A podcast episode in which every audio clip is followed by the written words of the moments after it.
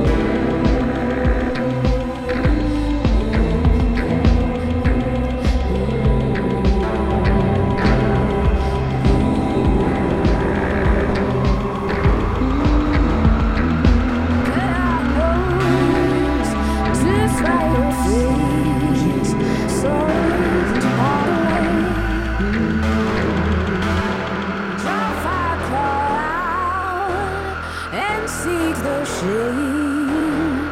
So send your palms away.